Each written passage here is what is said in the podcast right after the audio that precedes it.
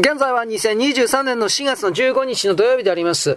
えー、っと、これはだいぶ前にやったような気がしますけどね。I am that 私はあるですね。あなたは意識とその無限の内容物を照らす純粋な気づきだ。私は誰か以外の全ての質問を放棄しなさい。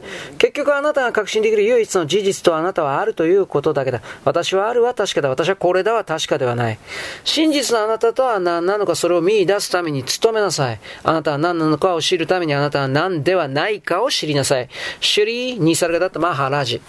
まあこれあの、今から何何十年前の人なんですかね。だいぶ前の人です。インドの北部の人だったと思います。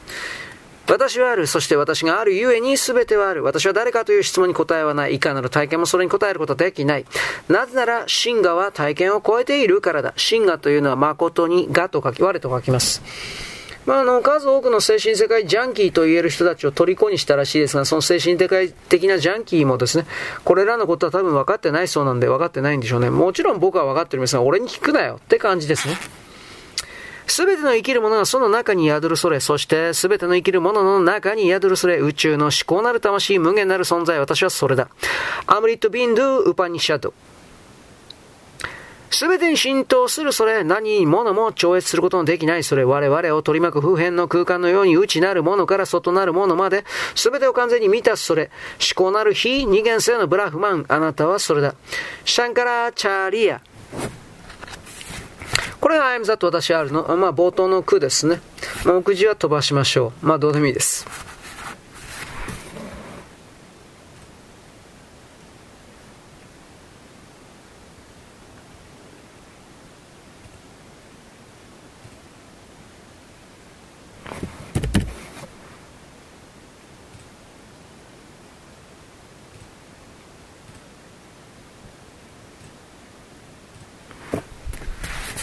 序文。首里ニサル、首里ニサルガだったマハラジによって語られた崇高なる言葉を思えばここ審判の。I am that 私はあるが出版されるのは驚くまでもないことだ。思考の存在に言及した彼の言葉の直示性、明晰性はすでに現状において、文献における最高位の重要性をもたらしている。事実多くの人々の本書こそ霊的教えの本の中でも唯一、誠に学ぶ価値のある本であるとみなしている。人間の性に意味を与えると宣言する多種多様な宗教や哲学体系が存在する。しかし彼らはある固有の限界に苦しんでいる。神学であれ哲学であれ彼らは伝統的理念や原理を洗練された言葉で言い表すが、しかしながら信奉者たちは遅かれ早かれそれらの言葉の意味とその適切さに限界があることを見抜いてしまう。科学的理論があまりにも矛盾した体験的データによって疑問を醸し出し、最終的に放棄されるように、信奉者たちも幻滅して信念体系を放棄してしまうのだ。ある霊的な教えの体系の解釈が確信をもたらすことができず、合理的に正当化されることができなかったとき、多くの人は他の体系へと転校していく。だが、叱る後、彼らは他の体系の中にもまた限界を、矛盾を発見することになるのだ。この報われない需要と拒絶の追求の果てに、彼らに残された道は、怪獣主義と神についての不可知論、愚かしい生活へと導く、物質を消費していくだけの単なる無知な、実用主義的人生なのだ。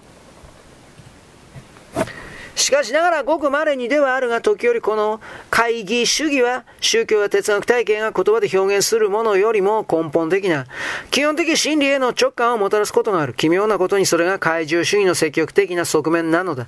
偶然にも首里ニサルガだったマハラジの I am that 私はあるを読む機会を得たのは私はそのような怪獣主義的状態にあった時だった。すぐさま私は彼の言葉が持つ究極性と論破しがたい革新性に衝撃を受けた。言葉はその本性からして限界のあるものだが、マハラジの語る言葉は私にとって磨かれた窓のように透明だったのだ。しかし、どんな霊的な教えの本もグル、死の臨在そのものにとって変わることはできない。グルによって直接あなたに語られた言葉のみが言葉自体の持つ不透明さを洗い流すのだ。グルの臨在の中でマインドによって引かれた最後の境界線は消え去る。シュリーに去るがだったマハラジは実にそのようなグルだ。彼は説教師ではない。だが彼は真理の探求者が必要とする的確な教えを指し出す。彼の臨在から放たれる真理は、譲渡することのできない絶対なるものなのだ。それは本物だ。I am that 私はある。の中で語られる彼の言葉の真理を体験した多くの西洋人たちは、巧妙を求めてマハラジのもとに至る道を見出してきた。マハラジの真理の解釈は、ジャニーニャ、ジャニーナヨーガ、アドバイター、ベーダンターと差異はない。しかし彼には彼独自の表現方法がある。彼は言う。多種多様な形態が私たちを取り巻いている。それらは地、水、火、空、エーテルという五大元素で構成された儚い存在で、絶え間ない変化の状態にあり、また因果律によって支配されている。それは身体とマインドにおいても同じで、共に誕生と死に支配された一時的な存在だ。私たちは身体的感覚、器官とマインドを通してのみ世界を知覚することができるということを知っている。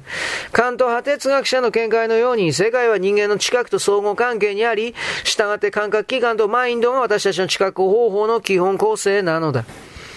つまり時間空間因果関係は客観的でも外的実体でもなく、すべてが形作られる精神的範疇にあるということだ。すべての物事の存在と形態はマインドに依存している。